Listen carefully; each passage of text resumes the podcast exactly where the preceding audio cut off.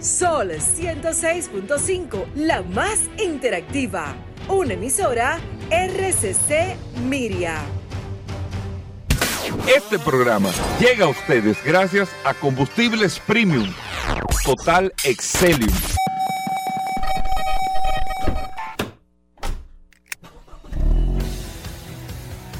Bienvenidos al programa número uno de movilidad en la República Dominicana. Vehículos en la radio. Bien amigos y bienvenidos a Vehículos en la radio, señores. Hoy es martes. Gracias a todos por estar en sintonía. Último día de este mes de mayo del año 2022. Agradecidos por estar siempre con ustedes compartiendo tantas noticias e informaciones de este maravilloso mundo de la movilidad. Señores, mi nombre es Hugo Vera. Es un placer estar compartiendo con ustedes aquí en Sol, la más interactiva, 106.5 para toda la República Dominicana. Recuerden que estamos a través de todas las plataformas. Usted puede descargar incluso la aplicación de Sol en su App Store o Google Play, Sol FM, y ahí está en sintonía, no solamente con vehículos en la radio, sino con toda la programación de Sol. También el WhatsApp poderosísima herramienta el WhatsApp en el 829-630-1990, 829-630-1990 para que usted pueda compartir con nosotros todas las noticias y todas las informaciones de este maravilloso mundo de los vehículos. Mi nombre es Hugo Veras de nuevo, un placer, Paul Manzueta, bienvenido, ¿cómo va todo? Gracias Hugo, súper bien, gracias como siempre por la oportunidad que me das de compartir contigo todos los días en este programa Vehículos en la Radio, señores. Gracias a todos por la sintonía. Un saludo a todos los que de manera inmediata se conectan a esta maravillosa herramienta, el WhatsApp de Vehículos en la Radio. El 829-630-1990. Usted tiene un contacto directo. Es la herramienta más poderosa que el programa alguno haya tenido. No conozco uno. ¿eh? Si usted tiene alguno, usted quiere eh, perder su tiempo buscando uno, lo puede hacer. Eh, y, decirme, mira, este WhatsApp de este programa tiene más seguidores que ustedes. Nosotros tenemos cerca de 13 mil personas de manera diaria que se conectan con nosotros. Y qué bueno, gracias a ustedes por la sintonía. Recordar también, Hugo Vera, que nos pueden escuchar a través de todas las plataformas digitales. Si usted no nos pudo escuchar en el horario, a través de Spotify, a través de solfm.com, a través de una, de una amplia gama de todos los sistemas digitales. Usted puede escuchar este programa Vehículos en la radio, también a través del canal Ruta 66, todos los días a las 6 de la tarde. Ahí usted puede vernos a través de la televisión. No hay excusa para que usted se pierda este maravilloso programa que le tenemos el día de hoy. Asimismo, muchas cosas interesantes en vehículos en la radio. Vamos a hablar de la industria automotriz. Y esta industria, amigos oyentes del programa, ustedes tienen que verla mucho más allá, o tenemos todo que verla, oigan bien lo que voy a decir, mucho más allá de una industria como la textil, la industria del tabaco, la del alcohol, la de la que yo qué, la industria automotriz que mueve gran parte, parte importante de la economía del mundo por todas las ramificaciones que tiene, por el impacto social que tiene, por el impacto de desarrollo que tiene, por el impacto en seguridad que tiene, por todo. O sea, la industria automotriz impacta en todo la vida de los seres humanos a nivel global, en todos los países del mundo. Tiene una importancia eh, eh, eh, sumamente relevante, económica y socialmente hablando, la industria automotriz. Hemos visto cómo a lo largo de la historia esta industria ha venido evolucionando y cada paso de evolución que va dando la industria tiene directamente un impacto económico y en el desarrollo de los países, de la ciudad, en, en todo. Tiene este, esta, esta gran incidencia la industria. Por eso tenemos que verla mucho más allá de la producción, la fabricación, la comercialización de vehículos. Tenemos que verla incluso con un tema geopolítico a nivel de política estoy hablando, de poder, de luchas de intereses que se dan entre los países, eh, dependiendo la evolución, el desarrollo, la competencia que se pueda dar en este sector. ¿Qué está pasando al día de hoy? Y si nos damos cuenta, reitero, y no nos vamos a poner a hacer una cronología ahora, que lo hemos hecho anteriormente, de la historia y la evolución del automóvil, de cómo países, regiones se han fortalecido a medida de que su industria automotriz se ha venido desarrollando, sino vamos a llevarlos al tiempo del día de hoy, donde, amigos oyentes, nosotros hemos visto una transición, como se ha vivido en toda la historia, hacia la movilidad de los vehículos eléctricos, que va mucho más allá. Olvídense del tema de las emisiones, la contaminación, olvídense del tema del petróleo. Hablamos del desarrollo, es una nueva etapa, una nueva evolución eh, industrial, tecnológica que está teniendo este mundo del automóvil, el mundo automotriz. Y lo vemos sobre la base de los vehículos eléctricos. Recuerde que el año 2021 ya los vehículos eléctricos representaron un 10% de las ventas globales de la industria completa. 10%. Casi 7 millones de vehículos se vendieron en el año pasado. Solamente en el primer trimestre del año se vendieron casi 3 millones de vehículos en el mundo. Eso lo que proyecta es que va a tener un crecimiento aún más para este año 2022. ¿Ok? Esa es la proyección que se tiene.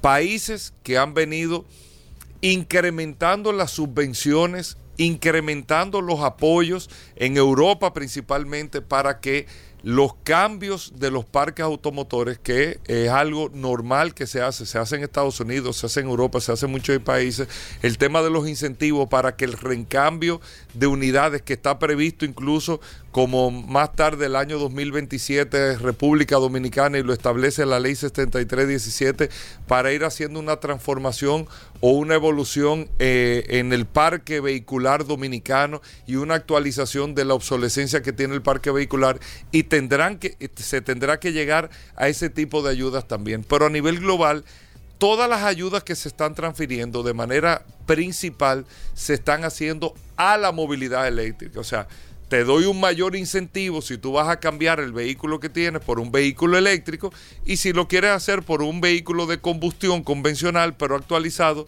te doy mucho menos incentivo para llevar a la gente a la movilidad eléctrica. ¿Dónde está el tranque? Para que ustedes vean cómo se maneja el tema geopolítico.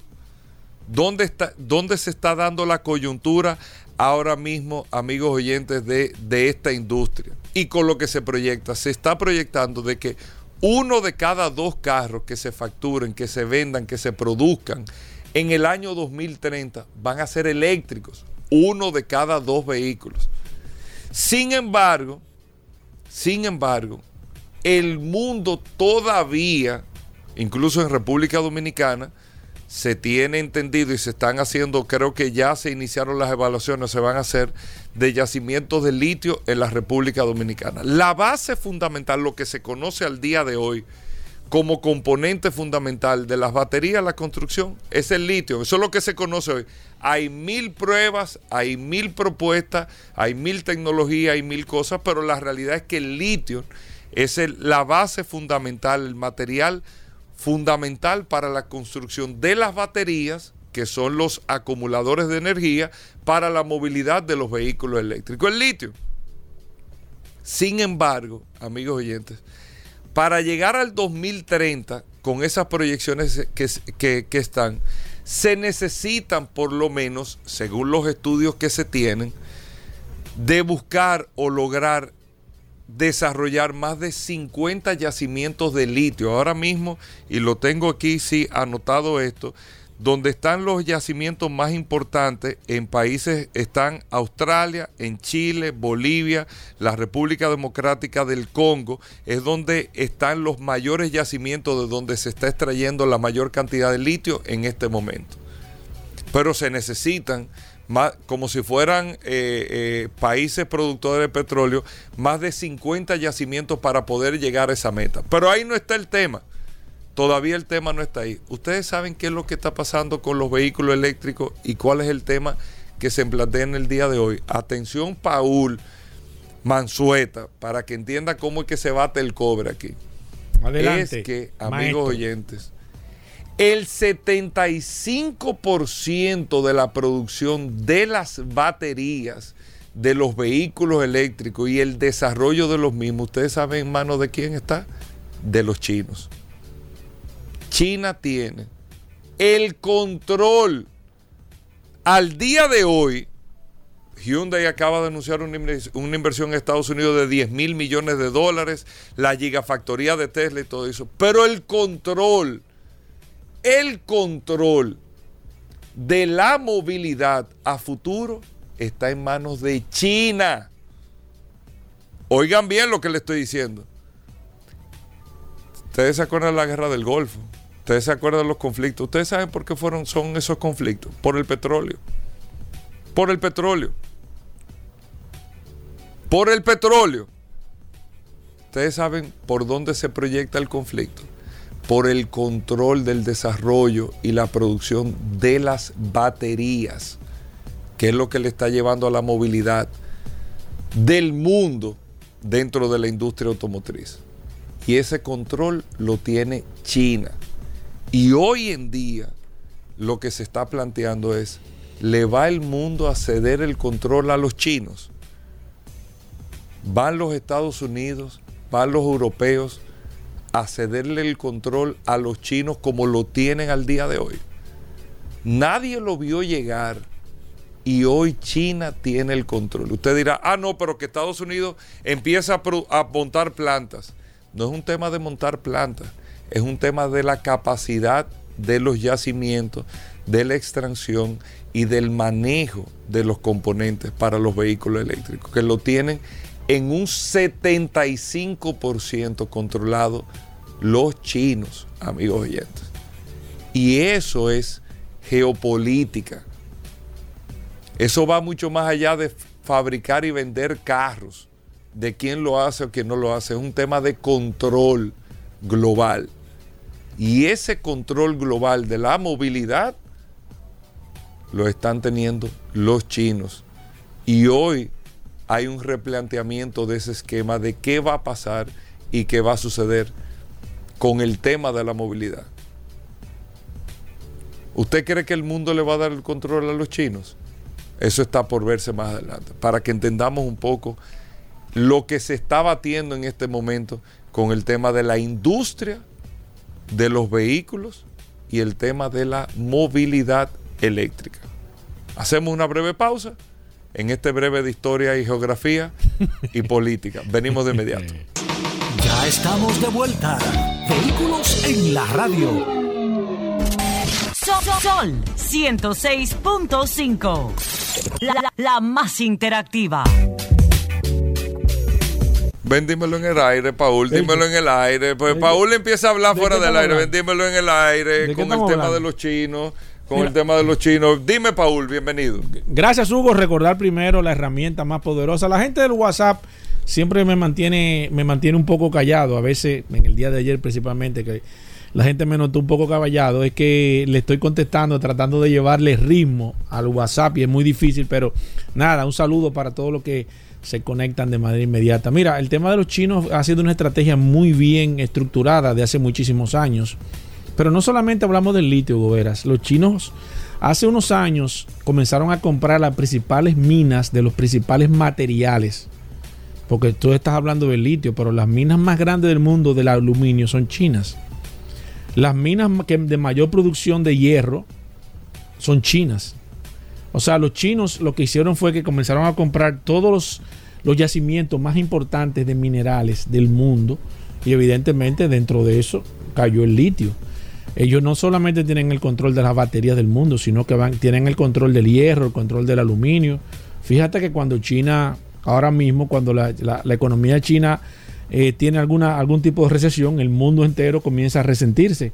Y no es, no, es, un tema de una casualidad, sino es un tema que ya ellos tienen el control. Gran parte o la mayor parte de la deuda de los Estados Unidos, ¿quién la tiene? Son los chinos. Los americanos le deben una cantidad impresionante de dinero a los chinos, porque los chinos se han encargado de comprar la deuda de los norteamericanos. Entonces, no es, tema de control ahí, No es que van a tener, es que lo tienen ya, es que lo tienen. Entonces, no, no, no es un tema que lo van a tener. Yo siempre te he dicho, y siempre lo hemos hablado aquí, en este programa Vehículo en Radio que se ha convertido en la, en la Biblia del automóvil a nivel mundial, de que todo el mundo va a tener que rendirse a, eh, los pies de los chinos. No es que los norteamericanos no quieran o no. Las marcas norteamericanas eh, van, a van a tener un proceso bastante complicado eh, y eso lo estamos viendo. ¿Tú me entiendes? ¿Por qué ellos no lo abren el mercado de automotriz a los chinos? Porque ahí mismo automáticamente pierden la hegemonía.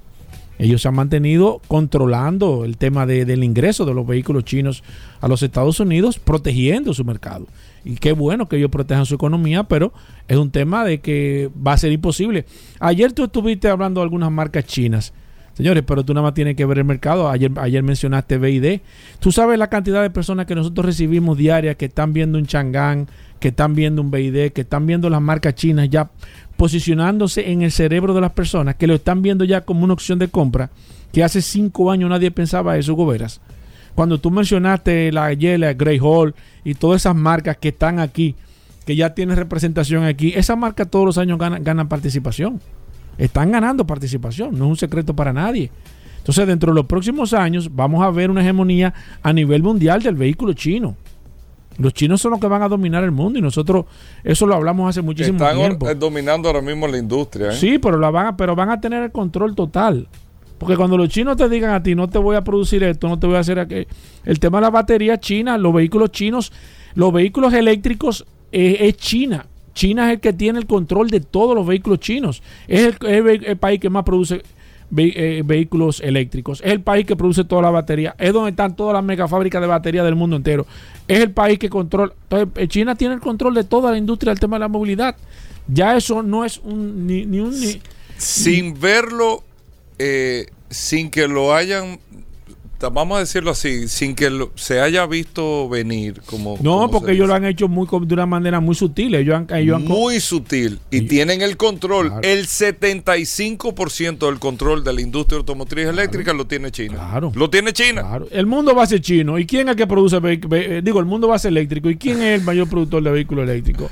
China. el 75%, no el 51, el 75. ahí no hay, no hay, no hay vuelta atrás, Hugo. Ahí no es que los americanos quieran o no, ¿eh?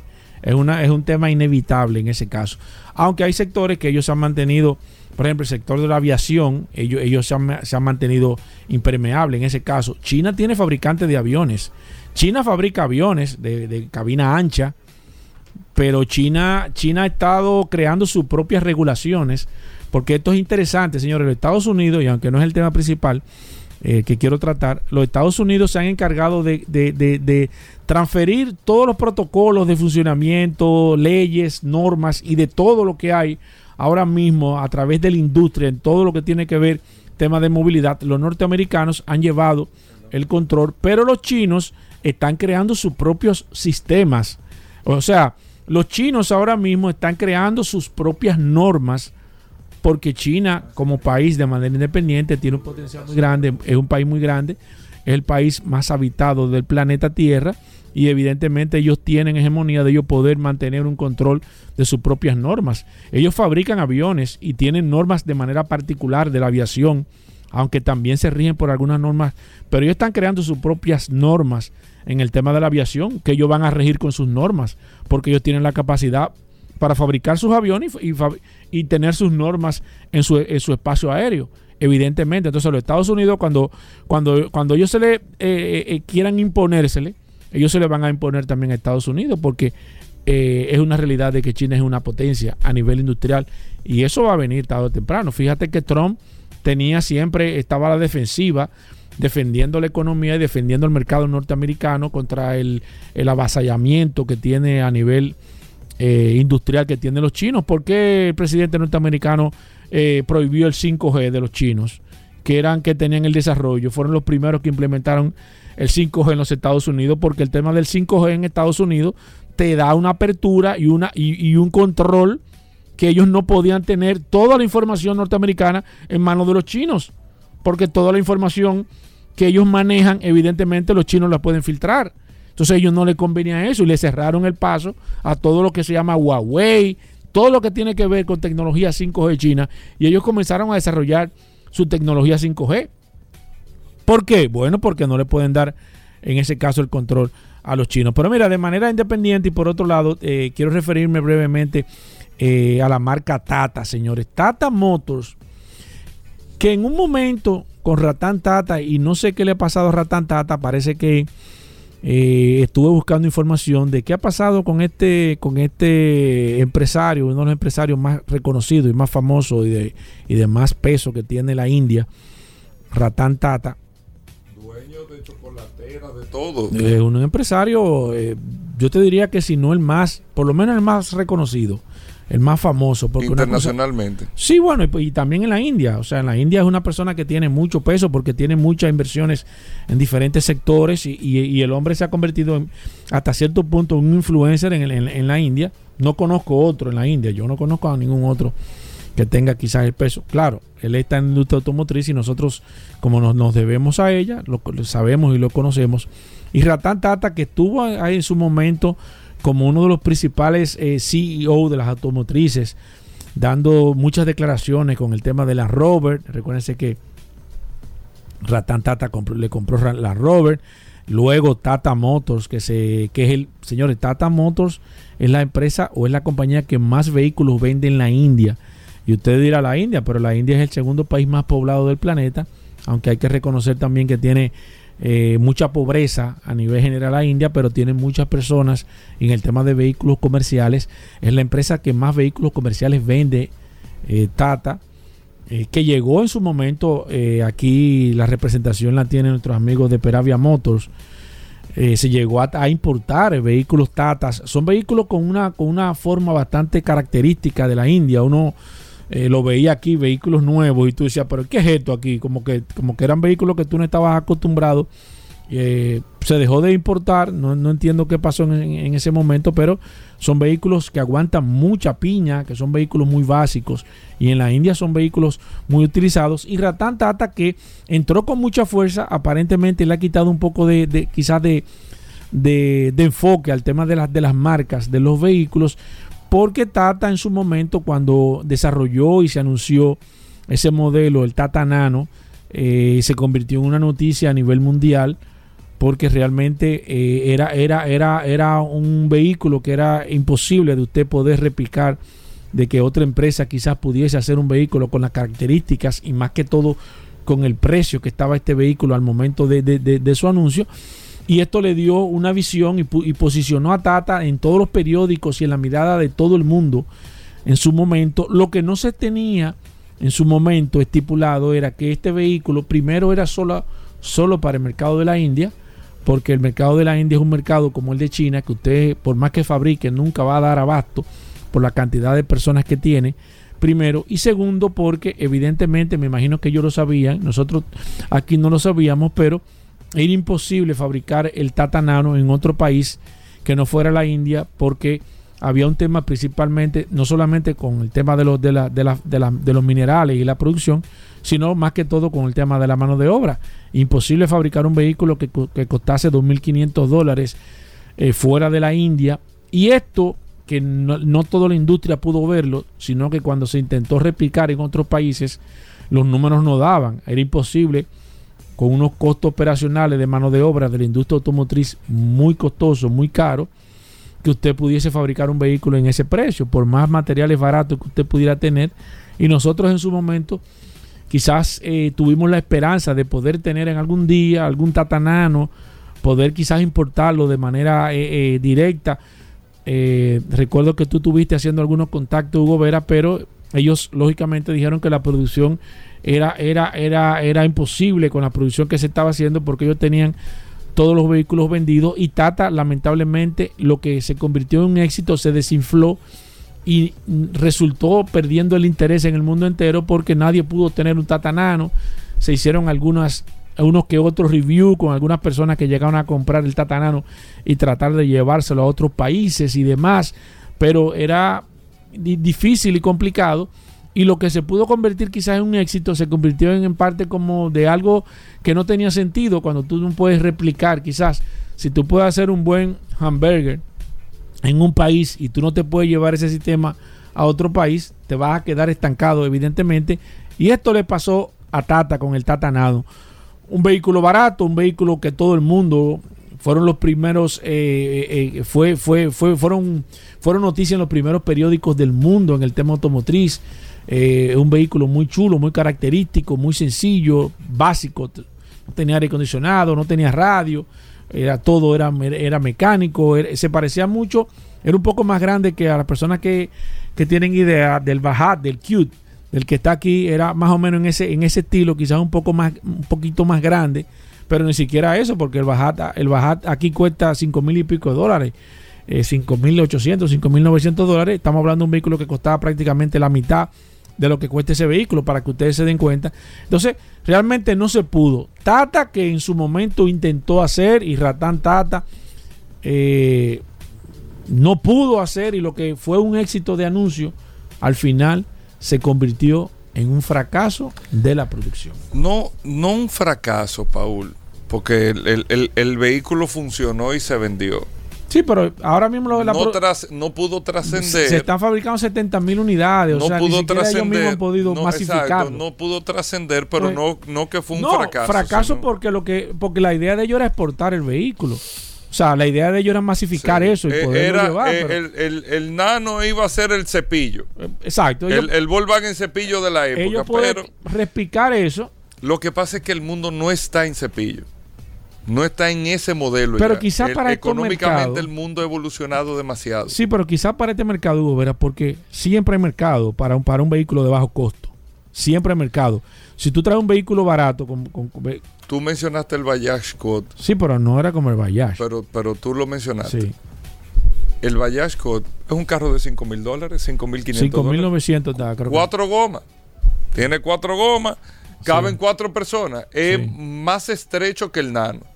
Un poquito más Sí, estrecho más- que el nano. sí, un poco más estrecho que el nano en el aspecto. Es más estrecho. El Tata Nano es mucho más pequeño que el, el, el Kia Picanto. Que el Hyundai i10, que ese Sí, tipo de carro es mucho más pequeño. Pero las gomas del nano son como las gomas del, del Exacto, Code. Es, un híbrido que tiene. Sin embargo, Paul, ¿cuántos Bayash Code se venden? En cinco mil y pico dólares. Tú dirás, oye, un carro, ¿tú sabes qué le, qué le falta, por ejemplo, a ese Bayash? Que no lo tiene el nano, aire acondicionado. Porque el motor no lo aguanta el aire acondicionado. O sea, la- la- lo que te demanda un aire acondicionado. O sea, son una serie de que aspectos que, no es que la eso. gente no está en eso. El mundo no es el mismo mundo del- de los años 50 Sí, sí. en múltiples sentidos no lo es. O sea, fíjate incluso, en Estados Unidos, no tal vez el mercado de referencia, no, no es, lo, no es eh, tal vez lo, lo que nosotros debiésemos utilizar de ejemplo, pero la gente que te va a comprar un carro, eh, por más pequeño Yo- económico que sea, te demanda Sí. ya una serie de cosas. Sí, sí, sí, básica. Y los elementos de también, seguridad eh, que te demanda que cualquier tema- mercado. que no- que esos carros tienen- Solamente en seguridad, bolsa de aire, eso son 3 mil dólares. La, la- la- la única estrella que tienen esos carros son las que están en el cielo. Claro, la que están viendo y más cuando se viran, ¿entendiendo? O sea, Sí. el mundo te demanda una serie de cosas que ya no es la misma época. Por más que tú quieras replicar ese modelo, Es cierto, es no, no es funcional, ¿me Es entiendes? cierto. Bueno, suerte Estamos de que, acuerdo ahí, que estaba aquí. viejo. Estamos de Vamos- acuerdo. Vamos No, a hacer una de pausa. Vamos, de vamos con. Daris Terrero, no se mueva.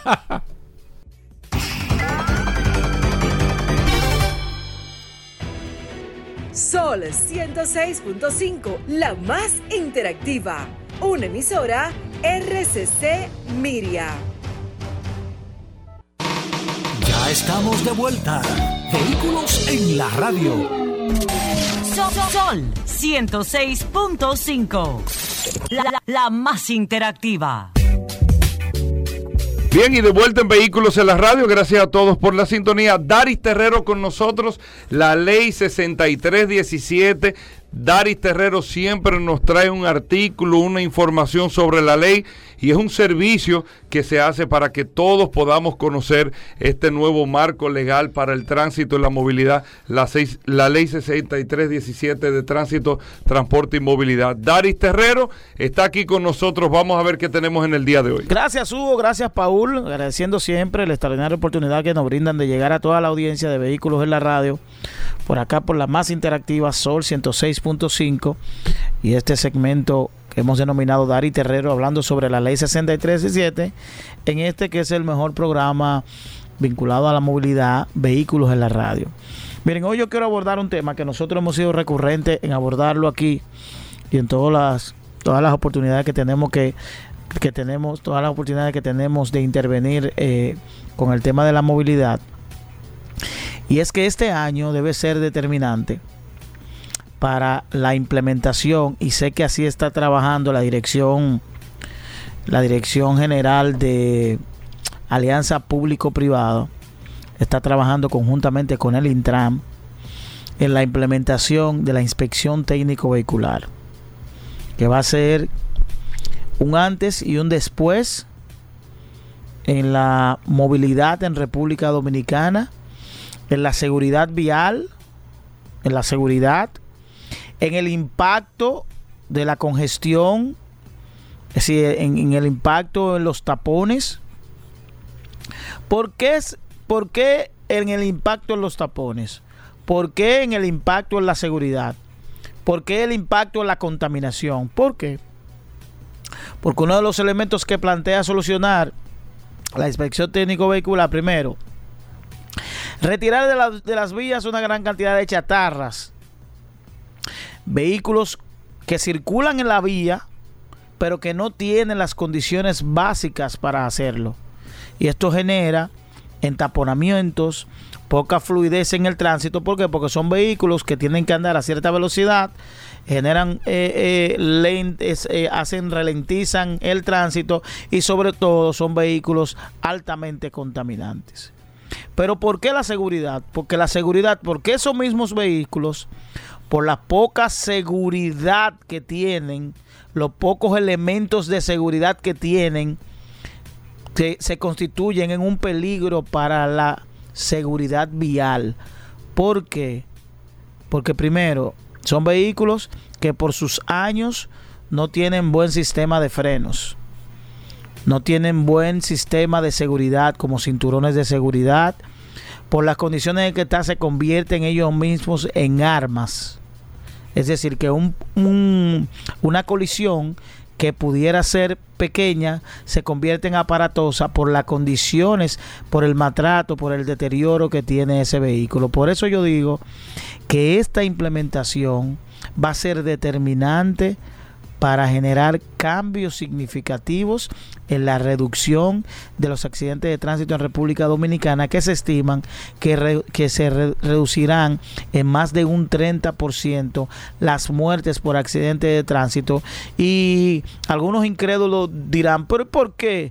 Bueno, si usted se pone a analizar, si usted se pone a analizar cada uno de los accidentes que ocurren en República Dominicana y se hiciera un levantamiento a través de las unidades técnicas de investigación de accidentes y se determinan las condiciones en las que, en las que eh, están los vehículos que han sido accidentados, usted va a tener una data interesantísima que le va a dar que esos vehículos al momento de circular no estaban aptos para circular en la vía de República Dominicana.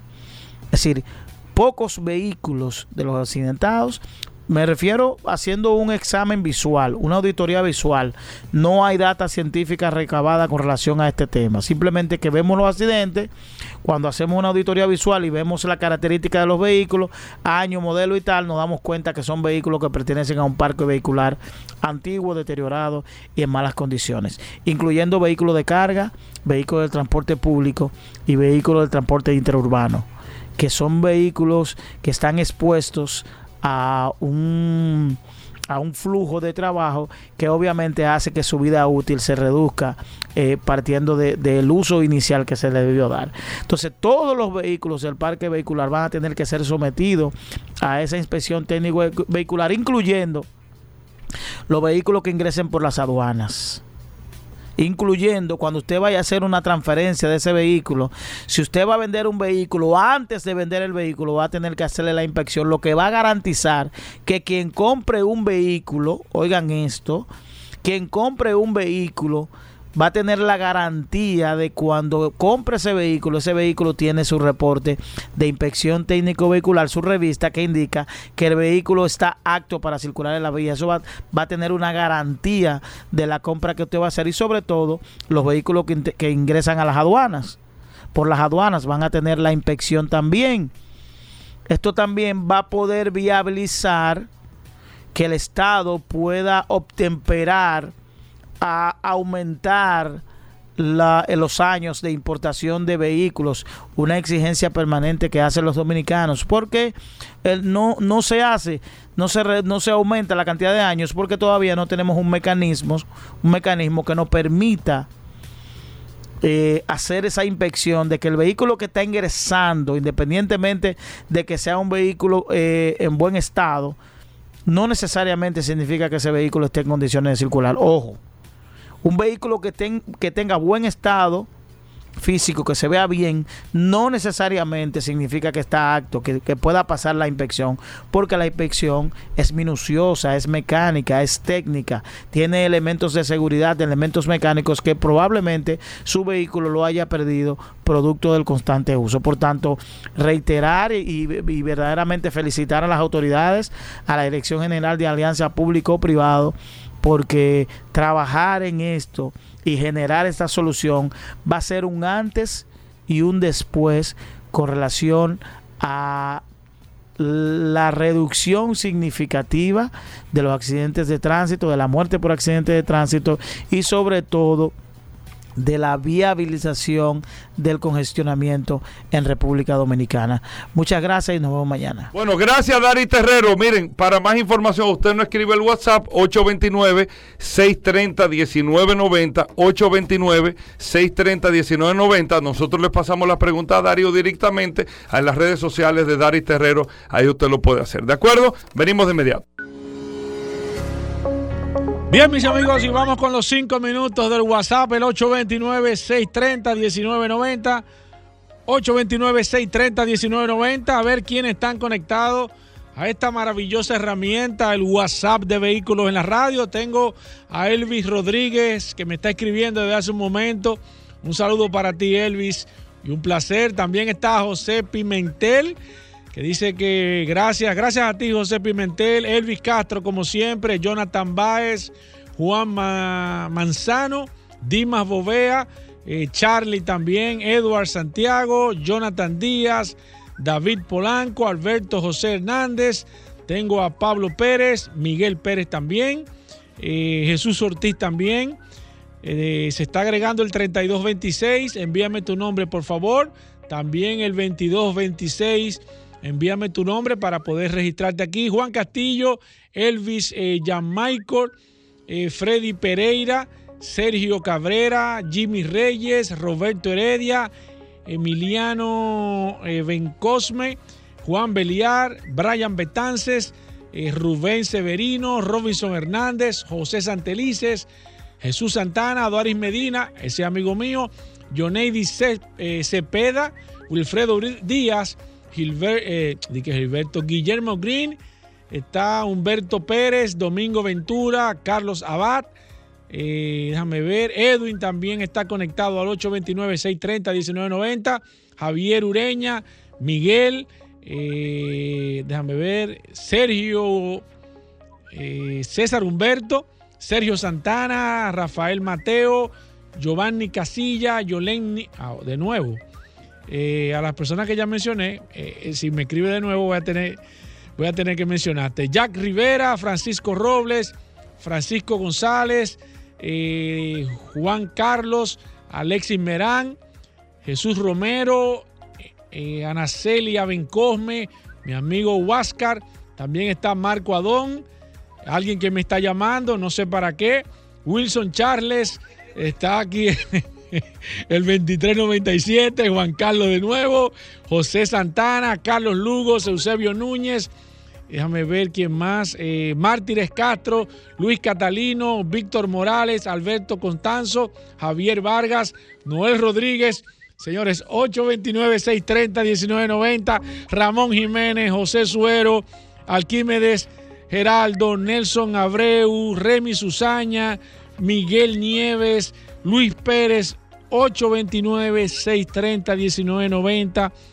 Esta es la herramienta más poderosa que programa alguno pueda tener en sus manos, el WhatsApp de Vehículos en la Radio, una herramienta que todo este equipo ha puesto a su disposición, el 829-630-1990. Tenga esta herramienta porque esta es una herramienta muy útil. Todo lo que tiene que ver de manera directa o indirecta con su vehículo, usted puede tener una información precisa, concisa y clara de qué le puede estar pasando a nivel de mecánica en caso de Ahorita que estaremos hablando con Roberto Con de seguro, si hay un problema de seguro, usted quiere saber el valor de su carro, necesita gomas, eh, usted quiere saber cuáles son sus derechos con nuestro amigo Félix Puro Jerez. Tenemos un equipo de personas que están a su disposición y usted puede tener esta herramienta en sus manos. Siete días a la semana, 24 horas al día. Usted nos escribe, nosotros lo vamos a poner, si no lo podemos ayudar, lo vamos a poner en contacto con la persona que le puede resolver su situación. Sigo aquí, tengo a Marina Frías, Ramón Morales, eh, Marcial Troncoso, Giovanni Casilla, Juan Díaz, eh, Ulises Guerrero, Alejandro Sánchez, Leandro José Leonardo, Wilson Santana, Francisco Portes, Pérez W, Leandro José, tengo a Jonathan Isa, Leonardo Columna, Femer Boden, 829-630-1990. En breve estaremos hablando de mecánica. Vamos a hablar de GLP con Carlos Laras. Gracias a nuestro amigo de Autotecnigas. Así que todavía queda una hora completita de contenido de este programa Vehículos en la Radio. No se muevan de ahí. Ya estamos de vuelta. Vehículos en la radio. Bueno, ya estamos de vuelta en Vehículos en la Radio. Como le habíamos dicho, el sector más gaseoso, el segmento, no sector, el segmento más gaseoso del programa. Carlos Lara, nuestro amigo de Autotecnigas, la gente que más sabe de GLP para los carros de gas. ¿Dónde están ustedes? y La principal está en la calle Las Avillas, número uno, esquina Doctor de Filló, en Los Prados. Estamos en Miraflores, frente al Radio Centro, ahí en Santiago también. Y en la marginal, al lado de Enrique Motor, en Higüey. Tenemos Ok. tres, tres centros de El servicio. teléfono de la tienda. 549-4839. Con el 809 549-549-4839. 549-4839 y el celular de Carlos Lara directo después que La- se termine la La, sesión. la última vez lo solté solo, sin tu pedido. Sí, o- o- ¿y, el tu, y tu celular? ¿Y tu celular? 809-899-6747. 809-899-6747. Preferible que me escriban, porque a veces por Eh, el ¿por qué volumen de por el WhatsApp? es más fácil. Es más Exactamente. fácil. 809 899-6747. 899-6747. Vamos con preguntas, amigos oyentes. Usted nos escribe al WhatsApp eh, de Vehículos en la Radio. Cualquier pregunta que usted tenga de GLP, de su vehículo que le quiere poner todo esto, 829-630-1990. 829-630-1990 el WhatsApp y ya Paul eh, va a responder las preguntas. Así que ya lo saben, vamos a arrancar, Paul. Vamos con el WhatsApp 829-630-1990. Preguntas para Carlos Lara de Autotecnigas. Si usted tiene alguna, alguna inquietud, lo puede hacer a través del WhatsApp en estos momentos, el 829-630-1990. Voy con la primera. Dice, buenas. Favor de darme la tasación de los siguientes vehículos para instalar un sistema de GLP. Para un Camry 2015 y un Camry 2009. Muchas gracias. Eh, buen día, primero. Sí, no, ya. ¿Cómo, cómo tú estás bien? No, súper bien, hermano. Aquí estamos ya en pregunta, Carlos. yo, yo- yo sé que tú te sientes no, tú eres mi hermano. tú eres mi activo, hermano. totalmente activo. Tú eres mi hermano. ¿Te cayó mal la carne No, de, la ey, terraza? ¿Qué pasa, hermano? No, puede ser que hubo. No, pero ya. puede ser que Todavía tengo yo el sabor. al- algún no, hay tipo- que repetirlo. Eso algo- que hacerlo. hay que repetirlo. algún tipo de resentimiento. No, no, nunca, nunca, nunca. Bien, respondiendo a la pregunta, Sí. eh, él lo deja abierto porque el carro viene de 4 y 6 cilindros, asumiendo que el carro Él sea el SE y el LE. No sé. Sí, no importa, pues ya esos son aditamentos Ah, bueno. adicionales. Si es de que se cuatro, repite, que seis. se repite el, el- en las dos cilindradas. Ok. Lo Voy con la próxima. claro. Aquí dice, mira, dice Paul, favor preguntarle a Carlos Lara, al maestro. Oh, ¿cómo Mm, así? Me subió Si arriba. tienen sistema secuencial de GLP para vehículos híbridos, Sí, en España se instalan uno de la marca Prims. sí, Prince, sí, claro. Ok. Nosotros tenemos. sí. ¿Ustedes tienen aquí? Mm. ¿Y eso? ¿Y cómo se, cómo se instala un sistema Sabes- un vehículo No, híbrido? en esencia, porque tú sabes que el motor es híbrido, como lo dice el nombre, tiene dos, dos motores. Tiene Exacto, uno eléctrico exacto, y tiene uno de carburante. Ajá. El de carburante es eventualmente un motor multipunto, o sea, de inyección indirecta, normal, como cualquier otro. Lo que ¿Y- y sucede ¿Es es, un motor de un carro normal o un motor más pequeño, Carlos? él tiende a ser más pequeño, claro, un poquito más pequeño. Ahora, ellos lo que hacen es que cuando el vehículo está por debajo de los 40 kilómetros por hora, ¿eh? dígase en la ciudad, está el motor eléctrico siempre y cuando tenga la batería. Si la batería sí. baja de nivel promediado, entonces entra y prende el motor de gasolina. Eventualmente, Cuando tú lo vas a poner en gas, eh, es lo mismo. Lo que el sistema se programa para que cuando el motor igual esté apagado, pa- apaga el pa- para el sistema de, de- de GLP. Igual. eh, eh, replicando completamente el sistema hace, original. ese- eso se hace conectándolo a la computadora, me imagino, para que. Sí, sí, claro, claro. No, no, no. Todo es integrado al. Ne- vamos a decir. Ahí no hay ne- un switch de que, que tú tienes que darle. no, no, no, en lo absoluto. Di que dale, que prendí el motor. Sí, correcto. No, entonces se hace no, automático. automático. Igual que como se te termina el combustible, Exacto. tú te enteras que cambió por el sonido, pero ya él hizo el cambio automático y tú no sientes nada. Exacto.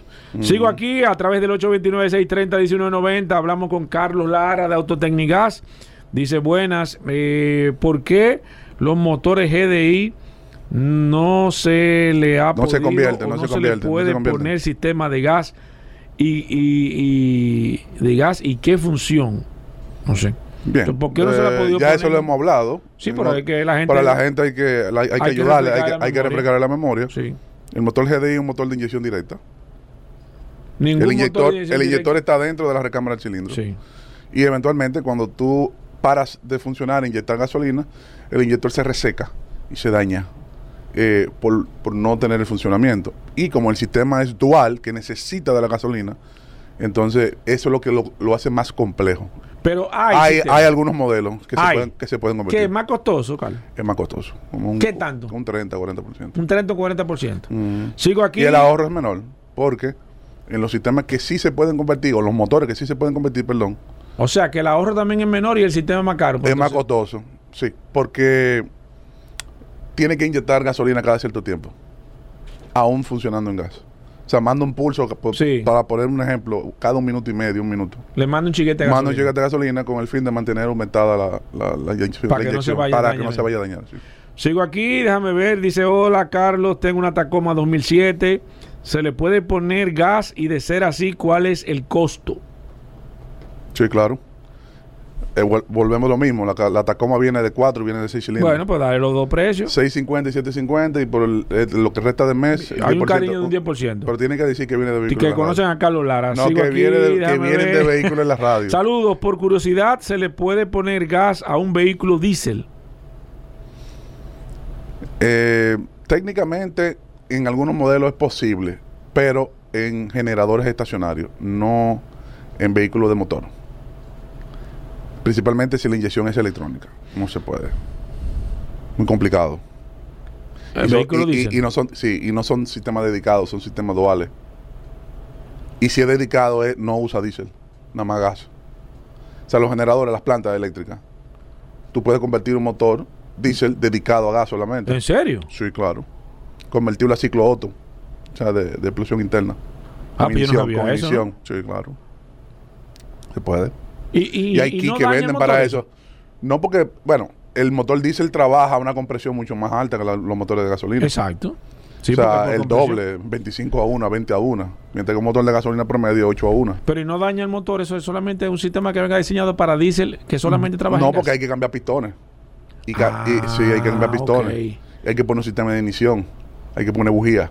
O sea, un kit, pero, pero ya estamos hablando de generadores de 100 kilos, 200 kilos, 300 kilos.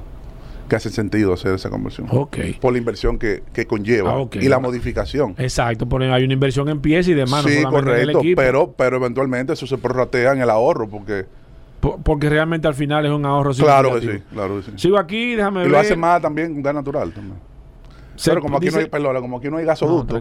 como aquí no hay gasoducto y, y- y normalmente el GLP es el, el más viable para transportar y almacenar, no, no es complicado su logística, pues también lo hacen con GLP.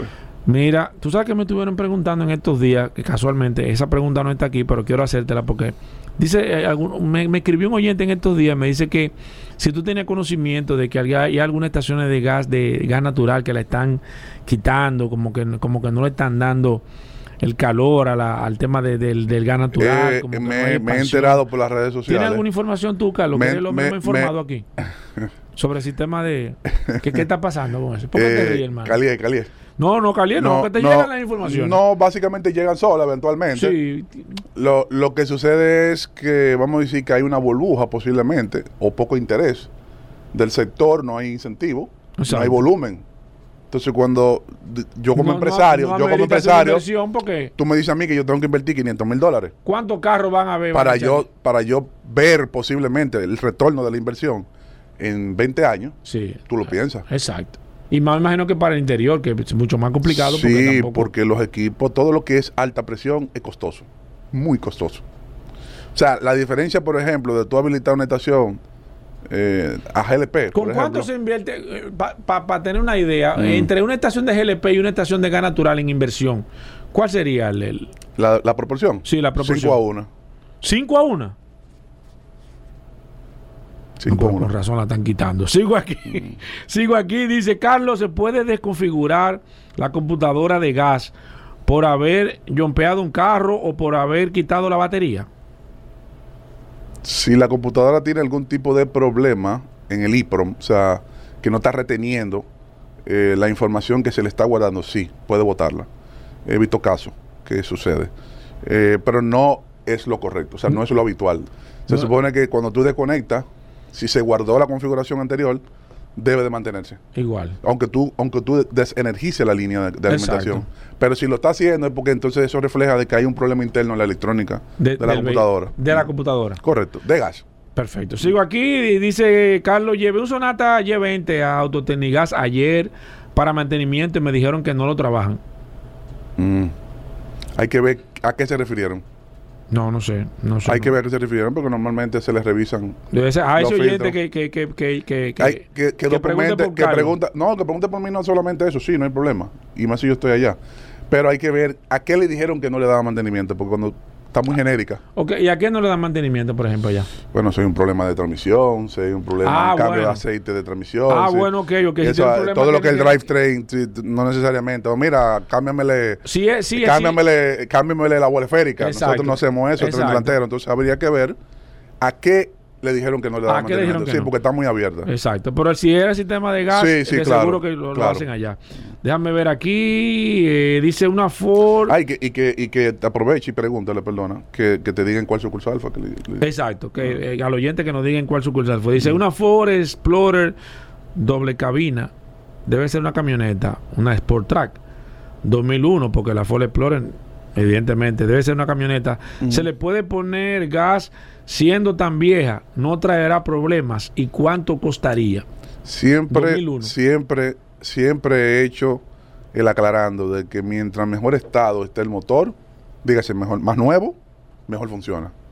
Entonces, eventualmente, todo va a ir, primero, qué kilometraje tiene. Segundo, fuera del kilometraje, hay que ver cómo está la compresión del motor. Si no tiene problema de ignición, de chispa, que son puntos fundamentales. Sí. Porque si tú puedes tener, por ejemplo, un motor de eso con 80 mil, 100 mil kilómetros y está en mal estado.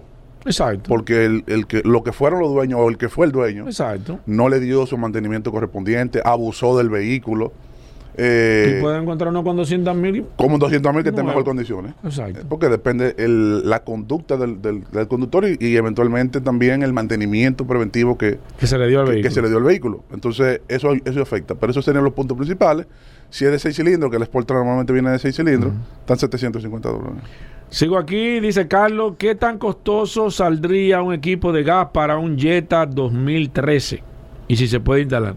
Habría que ver si el motor no es de inyección directa. Si, si no es de inyección directa, un 4 cilindros normal, que entiendo que lo es, que es de inyección directa, Sí. serían 650 dólares. Perfecto. Dice aquí Carlos, ¿es verdad que si se le acaba el gas a un Sonata, cuando lo vas a llenar no arranca? Sí y no. ¿Cómo así? Te explico por qué sí y no. No arranca si la bomba se quemó. Porque tú sabes que la bomba son sumergibles y lo que lo mantiene en temperatura de trabajo es el mismo combustible. Y el GLP, recuerda que dentro del tanque está en estado líquido, no está en estado gaseoso. O sea que eventualmente, si la bomba se sobrecalentó, que eso pasa en gasolina frecuentemente, que hay mucha gente también que ponen el sistema de gas, cuando son duales me refiero, no son dedicados como ese, Y anda, y anda- y se olvidan que la gasolina existe. Exacto. Entonces, el tanque hay que mantenerlo un cuarto mínimo.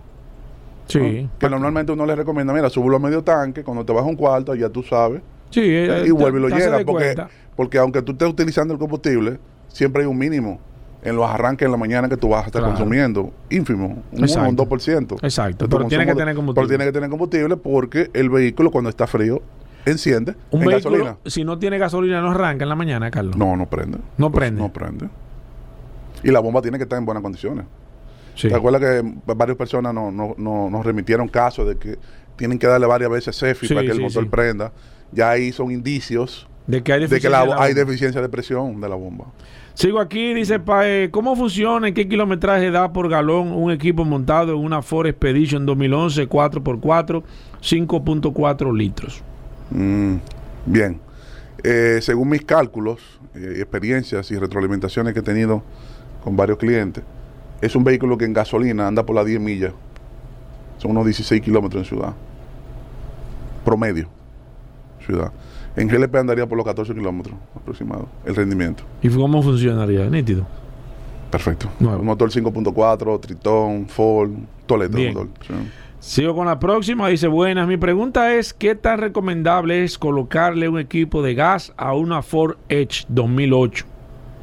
Trabaja perfecto. La 4H no tiene, no tiene récord de, de no tener un buen funcionamiento.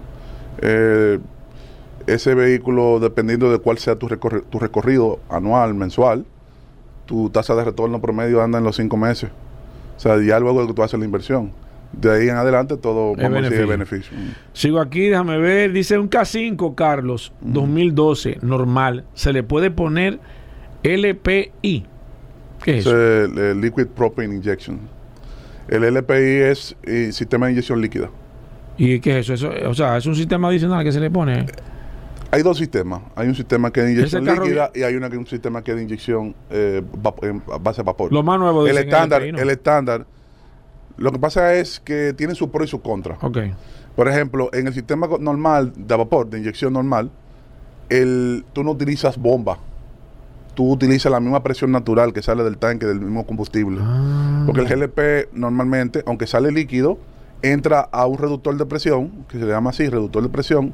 Aquí informalmente le dicen convertidor, porque convierte de Exacto. líquido a gaseoso. Sí. Porque nuestro sistema inyecta Eso es como un gaseoso. muñequito que tiene, tiene un, botón, un botón en el centro. Eh. ¿Viene así todavía? Sí, todavía, de- dependiendo de la capacidad. No, eso era lo de Torre. Sí. Lo- Los Inco y los y los Yo me acuerdo de eso. de- eh, y los Century americanos, que eran como los Sí. vehículos de carburado. Sí, exacto, que tenía la torre arriba. Sí, que viene a la torre arriba, que había que hacer eso.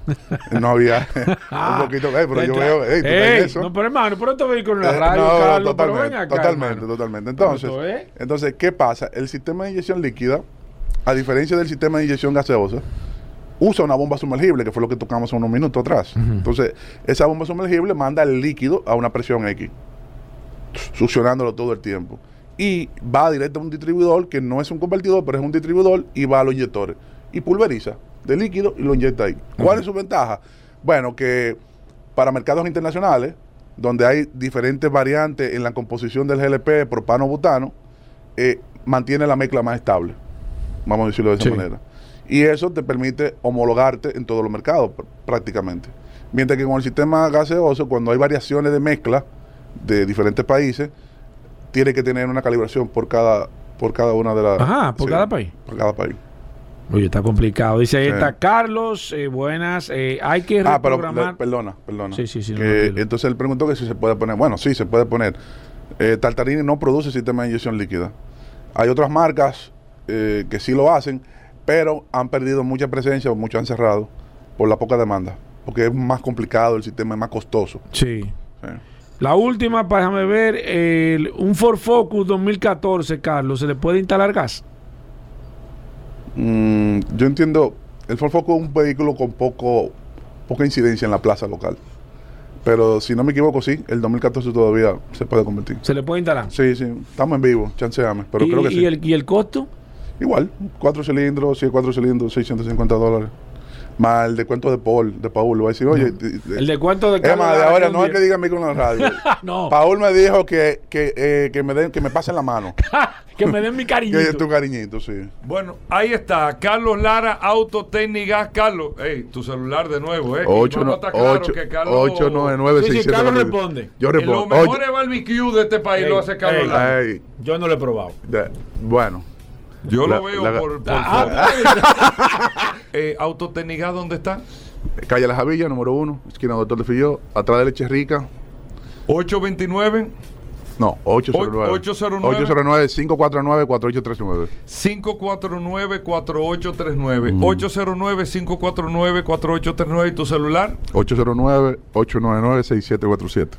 899-6747. Hacemos una pausa, no se mueva. Estamos de vuelta. Vehículos en la radio. Bien, mis amigos, y seguimos en su programa Vehículos en la Radio. Gracias a todos por la sintonía. Tengan el WhatsApp a mano. 829-630-1990. 829-630-1990. Y también a través del 809-540-165. Porque abrimos las líneas y vamos a hablar de mecánica. Aquí está el King Kong de la mecánica, Roberto Khan. Gracias a Injector Clinic. Maestro, coja el micrófono, por favor, acérqueselo y, y Mira. para que pueda, Tienes razón. para que pueda comenzar a Mira, hablar. gracias a Injector Clinic en la avenida San Martín 300 con nuestro teléfono el 829-342-5821, donde estamos para servirle. Ahí tenemos WhatsApp, ahí nos pueden escribir para eh, agen- agendar su, su, su cita, para, que, para comentar, para buscar asesoría, para lo que usted necesite. 829-342-5821.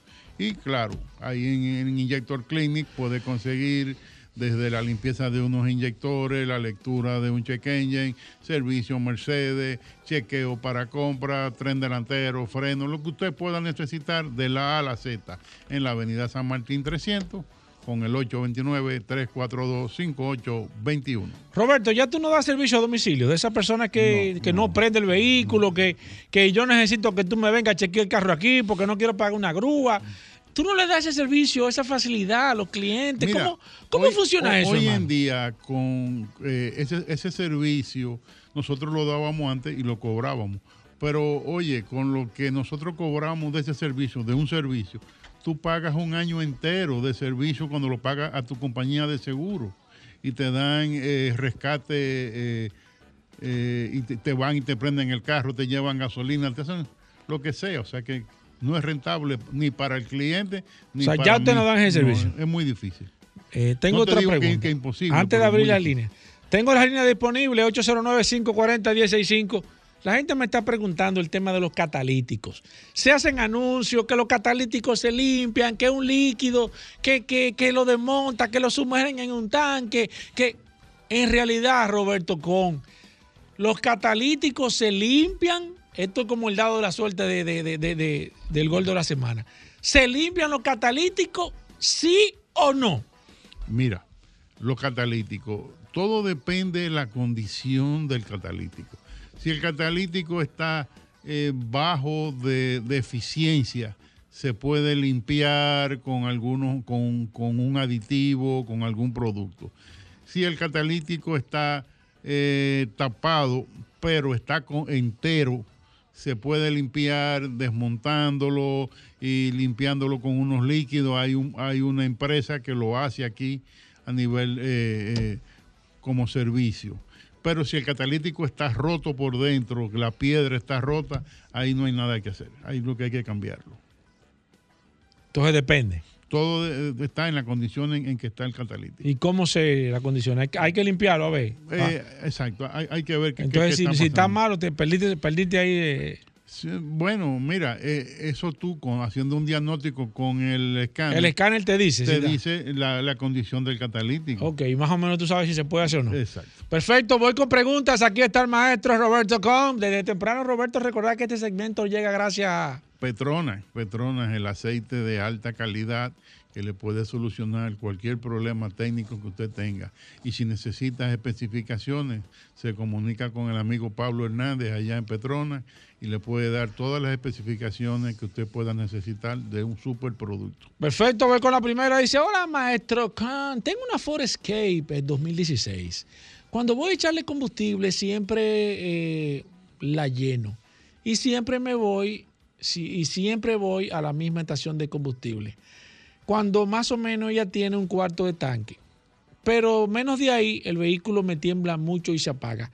¿Qué puede estar pasando, maestro? Mira, eh, puede ser que en una reparación previa de bomba de gasolina, algo, eh, el, técnico haya variado la altura que debe tener la bomba dentro del tanque y entonces eh, cuando está a un cuarto no está funcionando debidamente porque está fuera del rango de, de la gasolina. Entonces se puede. Voy con esta. Hola. Se cayó, ya Alejandro tumbó la primera. Sigo aquí con el WhatsApp. Déjame ver, aquí tengo a Richard Jiménez. Ah, ok, ok, perfecto, ok. Perfecto, déjame ver qué dice. Aquí está Ramón Morales, que dice, tengo un Nissan Tida 2019. Ah, ok, ok, ok, ok. La pregunta es, ok, esta pregunta es, te contesto en breve, que es una pregunta de, de GLP. Déjame ver qué dice. Ah, mira, a nivel mecánico, eh, estuvimos hablando ahorita de una conversión, que hay personas que están convirtiendo los vehículos que vienen de GLP, los vehículos de, que lo están convirtiendo a gas natural. ¿Afecta eso el tema del motor, hacerle un, un un vehículo que viene de, a nivel de supuestamente importado con, con GLP a que le hagan, eh, eh, lo, lo transformen en gas natural? Mm, No, pero la va a cambiar, eh, tiene que cambiar el tanque de, de combustible y los elementos y posiblemente los inyectores tengan que cambiarlo, pero sí es posible de que la rentabilidad no sé, habría que calcularla muy bien. Perfecto, voy con esta. Buenas. Oh, pero sigo aquí. Aquí tengo a. Eh, sí, sí, perfecto, perfecto. Mira, que, que si una persona puede ir allá a llevar eh, a chequear un carro, que tiene que hacer alguna cita o algo. Eh, sí, es, es preferible que, me te, llame. Que te dé un toque. Exacto. Voy con esta. Déjame ver si, si no la tumba. Buenas. Buena, buena. Una preguntita para el maestro. Adelante. Yo tengo un Honda Civic 2015. Cuando tengo el pie en el acelerador, como va en 8, o sea, en, en una marcha baja, eh, yo siento el motor. Pero cuando ven alta, no humea, ni, no nada, pero se siente mucho el motor en baja. ¿Entendiste? Pero se siente en, en- en qué sentido? O sea, Vibraciones. como, como un sonido. Tu, tu, tu, tu, tu, tu, Te suena mucho. Sí. ¿Tiene, ¿Tiene gas e- ese carro? No, es gasolina. Él se me calentó una vez. Tú tienes que, que- que chequear a ver eh, el, el- el tema de, de- de los botadores, de lo- del piano, si tiene desgaste. ¿Tú entiendes? Tienes que chequearlo por ahí. Perfecto, déjame ver esta. Buenas. Saludos. Sí, bueno. Quería saber si este cuando una una transmisión tú le pasas el cambio y dura unos segundos, que antes no lo hacía, dura unos segundos como para avanzar. Para aplicar. Sí. Perfecto. Y el vapor de agua que suena en, que cuando uno lo prende el carro, tira cierto vapor de agua, que si eso es normal. En la mañana. O el humito blanco que bota como antes cuando uno lo está calentando. Perfecto. Roberto. Mire, eh, el humito blanco es normal. Lo de la transmisión tiene que chequear si el nivel de, de- de aceite está correcto. Eh, hay que ver si cómo tuvo los mantenimientos, es posible que el filtro esté tapado o es posible si ya algo mayor que sea ya desgaste interno de la transmisión. Voy con esta. Buenas. Buenas tardes. Sí. ¿Qué pasa si uno pasa de aceite un vehículo? O sea, si lleva cinco cuartos y le ponen seis. Oye, qué buena ¿Qué podría pregunta. ¿Qué pasa ahí, Roberto? Mira, si le si lleva cinco y le ponen seis, un cuarto más, eh, no es que sea ideal, pero no va a haber grandes consecuencias, eh, va a empezar a salir por los respiraderos del motor. Pero no lo va a dañar. No, daño no creo que le... que le Buenas. Saludos, sí, buenos días. Sí, adelante. Sí, yo tengo Toyota Corolla año 2013 y hace aproximadamente dos meses se me le tapó el filtro del compensador. ¿Cómo se llama? ¿El serpentín de, de- de lubricación? No, no, no, no, estamos hablando de aire acondicionado. Ajá, eh, se, se trapó que el, el filtro del aire, de- del, del- del- el filtro que va, el, el de purificar el aire, El, el, no, no, el de adentro, el del... el, de- el del habitáculo. El, evaporador. Ajá. El evaporador. El Lo evaporador desmontaron, no lo se tapó, limpiaron. lo que hizo fue que se pichó. Pero espérate. Lo limpiaron. Entonces, le cambiaron el gas. Ahora el carro, yo freno, que me mantengo en los tapones, el aire deja de enfriar, pero inmediatamente arranco, él comienza a enfriar nuevamente. No, pero entonces le limpiaron el filtro. Roberto, ¿qué está pasando ahí? Hay que, hay que llamar a un experto. ahí, ahí hay que ver qué está pasando. Puede ser que el compresor eh, eh, no esté bombeando suficiente. Hay que ponerle los manómetros y chequear la presión. Hay que ver si la válvula eh, de expansión no se está pegando. Voy con esta. Buenas. Buena. Sí. Yo tengo un Corolla 92 y cuando pongo la reversa me dura un ratico para entrar. ¿Qué ah, tendría que ser? Roberto, ¿qué está pasando? Que el Mira, 92 le está dando un eh, ratico para, para aplicar. Es posible que ya tenga mucho desgaste la transmisión y que necesite un mantenimiento mayor. Voy con esta. Buenas. Buenas. Aquí Buenas. está Roberto Khan. Buenas, ¿cómo están chicos? Hola, bien. Qué bueno. Mire, yo tengo una Santa Fe 2016 y me está consumiendo exageradamente aceite. No lo bota, no le está botando por ningún lado. Entonces yo necesito saber qué pasa. ¿Qué viscosidad favor. le está echando usted, señorita? ¿Perdón? ¿Qué viscosidad de lubricación del aceite le está echando? ¿No sabe? La verdad no, porque el vehículo que anda es mi esposo, pero él, soy yo cuando ando con él que me doy cuenta de cosas porque Claro. él siempre vive en Belén con los pastores, con los vehículos. Claro, lo primero que tiene que investigar es eso. ¿Qué, qué viscosidad le está echando? Primero, ¿Viscosidad para- qué es, por favor? La viscosidad es el grado de, de, de, de- Del aceite, si es. ¿El grado de qué se podría decir? Si le está echando un 10W30, si le está Exacto. echando un 20W50. Generalmente, ¿cuál es que lleva una Santa Fe 2016? ¿Es ¿Qué gasolina o, o, o Es gasolina, gasolina. Debería de estar usando eh, eh, 1030, algo así. El 1030. Sí, como quiera. Mire, usted me tiene por el WhatsApp. Eh, no, pero Ok. tengo un lapicero aquí mismo a mano. Ok, Déjame mi- mire, escribirlo anote ahí, anote el número de WhatsApp para que usted me escriba. Ajá. Para nosotros darle seguimiento a ese caso de manera directa. Mire, Por favor. 829 829 630 630 1990. 1990. Ahí usted me pone su nombre, me, me, me, me hace recordatorio para yo entonces darle seguimiento a ese caso, porque eh, eh, ese, ese tema nosotros lo vamos a corregir. Maestro Con, se nos acabó el tiempo. Eh, recordar Injector Recordarle Clinic. que estamos en Injector Clinic en la avenida San Martín 300 con nuestro teléfono el 829-342-5821 donde estamos para servirle. 829. 829-342-5821. Gracias, maestro. Vamos a hacer una pausa. Ay, Dios mío, aquí viene el curioso. Vamos a hacer una pausa. No se muevan de ahí. Ya estamos de vuelta. Vehículos en la radio.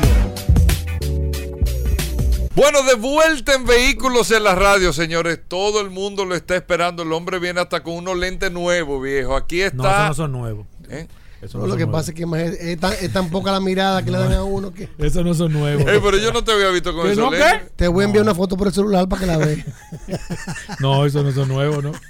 Dame Pero yo mandar- no te había visto con eso. Dame mandar Claro un que sí. selfie. ¿Tú siempre andas con esos lentes? No, no siempre, pero él lo usa. Déjame No, mandarle yo un, nunca te había visto con esos déjame lentes. mandarle un selfie a Hugo, espérate. Yo, no- yo nunca te había visto. Ey, Rodolfo, nunca te había visto con ¿Tú no esos le miras los viejo. ojos? ¿Tú no le miras los No, ojos, veo la barba, veo que yo le veo a Rodolfo. Yo te mandé la foto. Bueno, señores, como cada día en Vehículos en la Radio, la gente lo está esperando. Ahora mismo todo el mundo se para hasta la derecha, viejo, para escuchar solo curiosidades en Vehículos en la Radio, gracias a Hugo. Magna Gasco y Magna Oriental, ¿eh? nuestros amigos de Autos. Clasificados. Oye, Paul, Llévate de mí.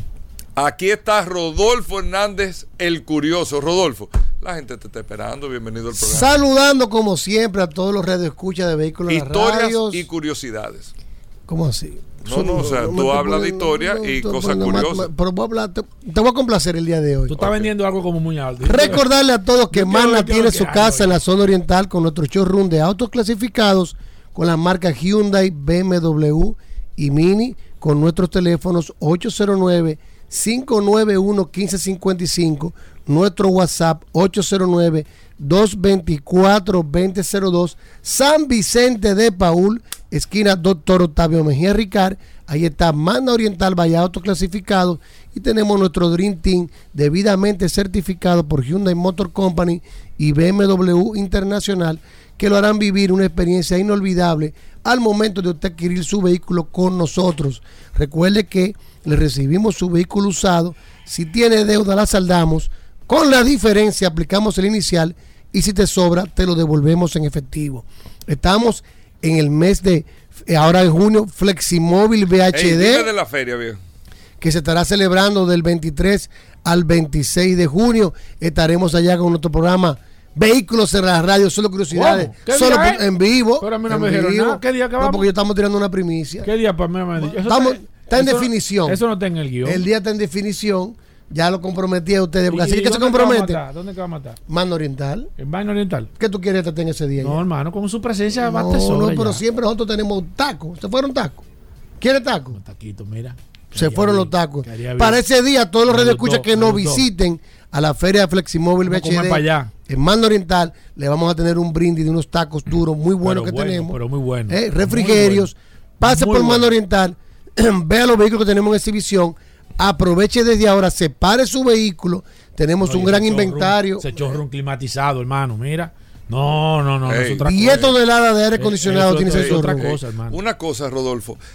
Para Fleximóvil del VHD, el enfoque de Magna Oriental y Magna Gasco es BMW. BMW específicamente porque es la marca que tenemos más inventario, pero también vamos a tener unos chasis disponibles de los vehículos Hyundai que vamos a recibir. Pero en BMW, por ejemplo, tenemos X525D de dos Disponible para entrega. Para entrega inmediata de 89.900 dólares. Tenemos la de tres filas también de 94.900 dólares. Tenemos la en package, tenemos la híbrida, tenemos la X1, tenemos X3, tenemos X4 y la gran variedad de Todo eso disponible, para disponible entrega. para entrega inmediata. Y también la gran variedad de los vehículos que participaron en el Empower, los M-Performance, que tienen precios especiales. Señores, si usted anda buscando un BMW Y que tiene nuevo, cero kilómetros, Tres años de mantenimiento incluido, viejo, es un palo. y la garantía global de 5 años o 200 mil kilómetros. Usted se olvida, señores. Usted compra un BMW y se olvida del mantenimiento. Los primeros 3 años o 40 mil kilómetros son totalmente gratis. Pero le damos la opción, si usted quiere extender esa garantía a 100 mil kilómetros, 5 años, por un costo que tenemos en una tabla, usted le elige, lo paga y cubre sus 5 años de mantenimiento y 100 mil kilómetros. Que esa es la gran ventaja porque muchas personas en los vehículos de alta gama le tienen miedo a los mantenimientos. Pero con BMW ese problema está resuelto. 809-224-2002. 809-224-2002. No, y que BM da aquí la garantía más amplia, que es 200 mil kilómetros. Nadie da 200 Y, mil kilómetros. y algo muy importante, respaldado por Mana Motor, señores. Comprar un vehículo a través de una compañía sólida es lo más importante hoy en día. Y Mana Motor es de los principales importadores de República Dominicana. Con nosotros no hay miedo, no hay problema. También, si no puede cruzar para la zona oriental, tenemos aquí nuestro showroom de auto clasificado Managascue, justo frente al centro de ginecología y obstetricia. Y ahí también tenemos un taller autorizado para los mantenimientos preventivos de la marca Hyundai. Tenemos una tienda de repuestos y también tenemos un showroom totalmente climatizado y moderno para que usted pueda disfrutar de la exhibición de los vehículos Hyundai. Un equipo también totalmente certificado que lo harán vivir la experiencia Hyundai en todos nuestros salones. Hyundai, BMW y Mini tienen un nuevo sinónimo. Man Oriental y Man Nagascue, vaya autoclasificado. 809 809 Bueno, despídelo, Hugo. 224 2002 809 224 2002. Despídelo, Hugo. Solo Hugo, curiosidades. despídelo, lo que te- Hugo. pa- Paul, tú siempre lo estás esperando. Todo el mundo lo está esperando. Mira la emisora, Este todo el mundo se para aquí este en la puerta de la bueno. cabina de Sol. Mira, Carlos a Lara, escuchar Roberto con solo curiosidades en ¿Para que este vehículos en la radio. de, de esa forma? Adelante, Rodolfo. No, Hugo, no. Ahí va a tener una patada voladora. Yo te voy a decir cómo va. No, no, no. Déjame ver cómo la No, arranca. vamos a ver. Mira, En el cuadro tú Eh, te das tú cuenta. sabes que nosotros siempre nos- eh, la historia en, Ya empezó mal. No. en Sí, el ya. área de, de auto- de automóviles es muy interesante. Ten cuidado, que ayer fue un día interesante y tú no Y hablaste quiero de eso. hablar hoy de algo que hace la marca Rolls Royce, desde la fundación con Henry Royce y Charles Royce, que sacaron su primer Silver Ghost en la fábrica, la factoría de Derby en 1906. Que el, eh, eh, en Hong Kong, per cápita, la zona donde más Rolls Royce hay en el mundo. Hong Y Kong. tú sabes que Rolls Royce está asociado con, eh, con la oligarquía, con A todo con, propósito, con a eventos. Hong Kong Fui. Bueno, Bueno, tiré ahí. porque- Bueno, Rodolfo. Perdón, perdón. Si yo no tuviera Sigue, aquí sigue, este, este programa. Pero no- algo muy importante que fue fundada que yo estoy aquí entre que fue dos. fundada por su propietario, una idea que tuvo, fue que Rolls Royce después que lanzó su vehículo lanzó una escuela de conductores para Rolls Royce. ¿Ustedes sabían eso? Ten cuidado. Se llamaba la escuela del guante blanco. Pero eso era para los choferes de Rolls Royce. Espérate. Pero espérate. Porque ellos entendían, Tú no lo sabes. eh, No. esta, esta primera escuela de instrucción de Rolls Royce se estableció junto a la fábrica de Elvi al terminar la Primera Guerra Mundial y fue trasladada a High Roy en 1925, donde permaneció por durante 50 años. Esta escuela le prestaba servicio a los propietarios para que enviaran a los choferes que iban a conducir su Rolls Royce, pero no solamente eso, le hacían un entrenamiento no solamente de cómo utilizar el carro, sino también de etiqueta y protocolo, hasta desde la vestimenta, la puntualidad y ¿Cómo tratar al patrón? inclusive cómo ¿Cómo patrón? tú sabías, oye, oye, te- ¿Y qué? Al dueño ¿Tú- del oye? Bueno, ¿Cómo al- así? Al, ¿Qué? dueño, al dueño del carro, ¿Y ¿viste? qué es lo que tú son tienes? muchas cosas. esclavo, María. son muchas cosas que iban desde hasta colocar las, las ventanillas de climatización del vehículo en una simetría que no molestara, e inclusive hasta entrenarte que al momento de tú abrir la puerta no tuviera un contacto visual con los, con los propietarios No, eso, es- eso no está bien. Eso está bien, porque Eso no está bien. no Bueno, era un invadir, tema de la época. no invadir la privacidad, inclusive Eso no está bien. también para cargar las maletas ¿Cómo cargar de los maleta? propietarios, que siempre el propietario El mantuviera el contacto visual de las mismas. ¿Y qué es lo que tenía? ¿Era, era un Eh, esclavo? no, pero mira. Importante. Tú vas a entrar a la maleta. No estoy de acuerdo con que eso. el propietario siempre, tú le- la forma como tú le llevas el vehículo fuera un ángulo donde el propietario siempre tuviera visibilidad de las mismas. Inclusive parte del acuerdo entrenamiento era, parte del entrenamiento era que el equipaje de los propietarios, las ruedas antes de entrarla al baúl fueran limpiadas por los excesos que pudieran tener el pavimento que recorría la maleta antes de llegar al baúl del carro. No estoy de acuerdo. Oye esto. No, pero es que esto es interesante, Gobera. Interesante, interesante. Esta, no eh, aparte de todo eso, Yo no estoy aquí que le oye, le daba una certificación a estos choferes, pero lo que los choferes querían conseguir era el Silver Cat Badge, que era una insignia plateada del automóvil con letras en rojos y con un número registrado solo para el chofer. Pero para eso el chofer tenía que ir un, un día X con el vehículo que conducía y le hacían una inspección a él y Como al un vehículo examen. para que él pasara. Pero todo esto de- Tú sabes que los Rolls Royce vienen con guantes incluso. Vienen con guantes, ¿eh? Pero oye, ¿Para qué? oye esto, Gobera. Todo esto, Bueno, vienen con guantes. Tú quieres lo pones para, eh, manejarlo, lo que sea. No. todo esto está dirigido por Andy Carter McCann, que es un experto de conducción, que es el que se encarga de ir a darle entrenamiento a diferentes partes del mundo y también la escuela. Pero esta escuela cerró por problema de Primera Guerra Mundial y en el 2014, cuando ahora la adquirió BMW, se vuelve y se abre en la escuela de conductora con el programa White Glove de, entre- de entrenamiento, que ahora está en Goodwood, West, West Sussex. Ahí es que está. Y hacen dos tipos de entrenamiento los choferes. Oye bien, Ubera. Un entrenamiento de conducción paramilitar para que tú puedas sacar en un momento de, De seguridad. de peligro, de seguridad, y el entrenamiento de Ey. conducción. Venga, pues estoy hablando que esto es historia. Y un entrenamiento también para tú manejar el vehículo de la manera adecuada. Incluyen muchísimos puntos, como te, te comenté. Tú sabes que hay. co- eh, Compré un Rolls Royce, por ejemplo, un Phantom. Tú entras en una contradicción. O sea, tú lo compras para que otro lo maneje. Exacto. Porque manejarlo es una experiencia, pero ir atrás también otra No, porque experiencia. ese carro está diseñado para el que va detrás.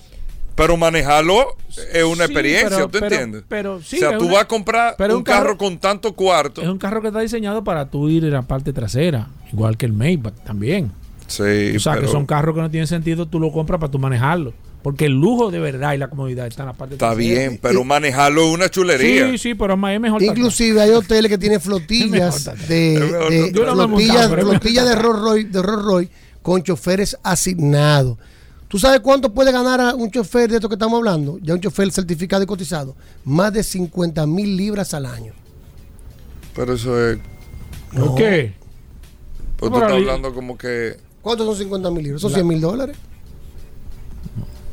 No, no, No, no, no, tú estás loco. No, pero espérate, no. espérate. No, pero son, son como, Espérate, son pero como vamos, 67 mil dólares. vamos a chequear cuánto es. Son como 67 mil No, dólares. entonces si tú te pones a calcularlo, eh, Pero- son pero- 5 mil dólares mensuales. Sí.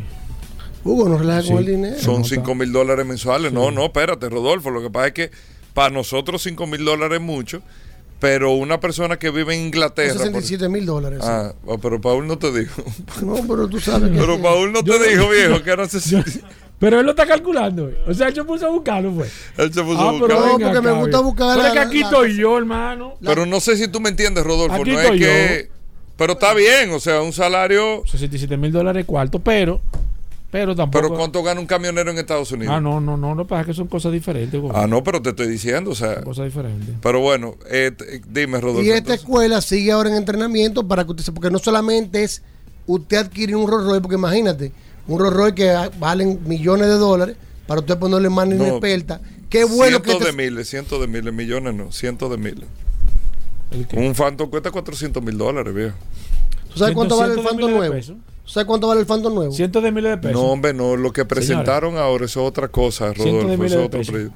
Señores, pero yo bueno, pero yo te pregunto, ¿tú te imaginas el que compró el Phantom, ese Phantom, qué hace entonces? No, pero es un carro para uso particular, es un carro dos puertas.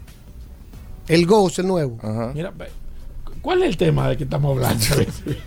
De la escuela de manejar, no te metas por ahí. Bueno, el, el caso es. Rodolfo, El yo- caso es contigo hoy. una curiosidad que una marca de lujo tenga su escuela Está de choferes buena, ¿eh? certificado para que usted solamente no compre un carro, buena, no, que sino que usted entrene a la persona que está si te- manejando para que si- viva el verdadero No. placer de andar en un Rolls Royce. Ro- Ro- yo estoy contigo hoy. ¿Y el Quiso, cierre? Quiso hacer un Si no boicot. lo sabías, ya lo sabes. Quiso Ya. hacer un boicot. No, no, pudo, no, no, porque ya Lo no que tenemos pasa es que No, yo no estoy hablando de historia Sí, sí. del White Glove Sí, Training, sí, sí. Training Academy, Sí. que nadie sabía Y lo que era eso. decir que 67 mil Y dólares entonces no es ahora se cuarto. pone a decir, no, pero Dije que no es No, cuarto. yo no, yo dije que no era cuarto. Sí, dije que sí Yo dije, lo que digo Te es voy a que mandar mi para currículum. ese nivel, Te voy a no, mandar mi porque Rodolfo currículum. lo dice como que un camionero gana más en Estados Unidos.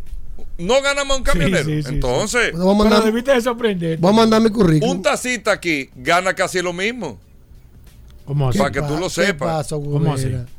¿Qué pasó, No, Gobera? pero ¿qué fue? Pero ven Ey. acá. 67 Tú no mil. sabes cuánto produce un tacita aquí. Espérate, No, pero- ¿Cuántos son 67 mil No, no dólares? lo mismo, doy es verdad. 56. Es, es- es verdad, divídelo es entre verdad, 12. no lo mismo. ¿Tú sabes cuánto gana un tacita aquí? No gana bien. Promedio. No, no, para que no hablemos, vamos a hablar las Gana cosas como son. No tenemos Gana que ir. gana bien. Un Gana bien. aquí, promedio, voy a decir, Gana bien, gana al bien. año gana, espérate, Mira, si- 67 mil dólares son 3 millones 700. Divídelo entre 12. Son 3 millones 700. 35 mil dólares al año. Bueno, pero es la mitad. ¿Cuántos son 37? Hugo, espérate. ¿Tú estás seguro? Aquí, 35 mil dólares. aquí, aquí. ¿Qué pasa, Hugo?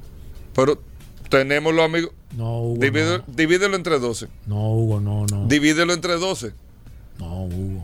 Pregúntale un tacita. No, Hugo, no. Hugo, no. Paul. Ah, pero tú estás desconectado, ¿eh? Un tacita gana 163 mil pesos. Y más. No, Hugo, aquí. No, no, Hugo, no, no. Pregúntale ya a Michael. No, no, no, porque ya Michael tiene una empresa. Bueno, pregúntale No, a quien tú quieras, no, pero que te escriban por Hugo. el WhatsApp. No, que me escriban por el WhatsApp. Hugo, 160 mil pesos. Se gana un tacita mensual. No, no, pero tú estás loco. Más de ahí. ¿Qué? Más de ahí. No, no, yo creo que Y en no. Estados Unidos ganan más. No, yo sé en Estados Unidos, pero aquí no. Entonces, Hugo. lo que te ¿Cómo estoy diciendo es que tú- me está diciendo un Aquí me número. está escribiendo la 5008 de Apolo. que, que dónde es eso? Vamos, señores, Vaya. hasta mañana, hasta mañana. Rian. Combustibles Premium Total Excelium. Presentó.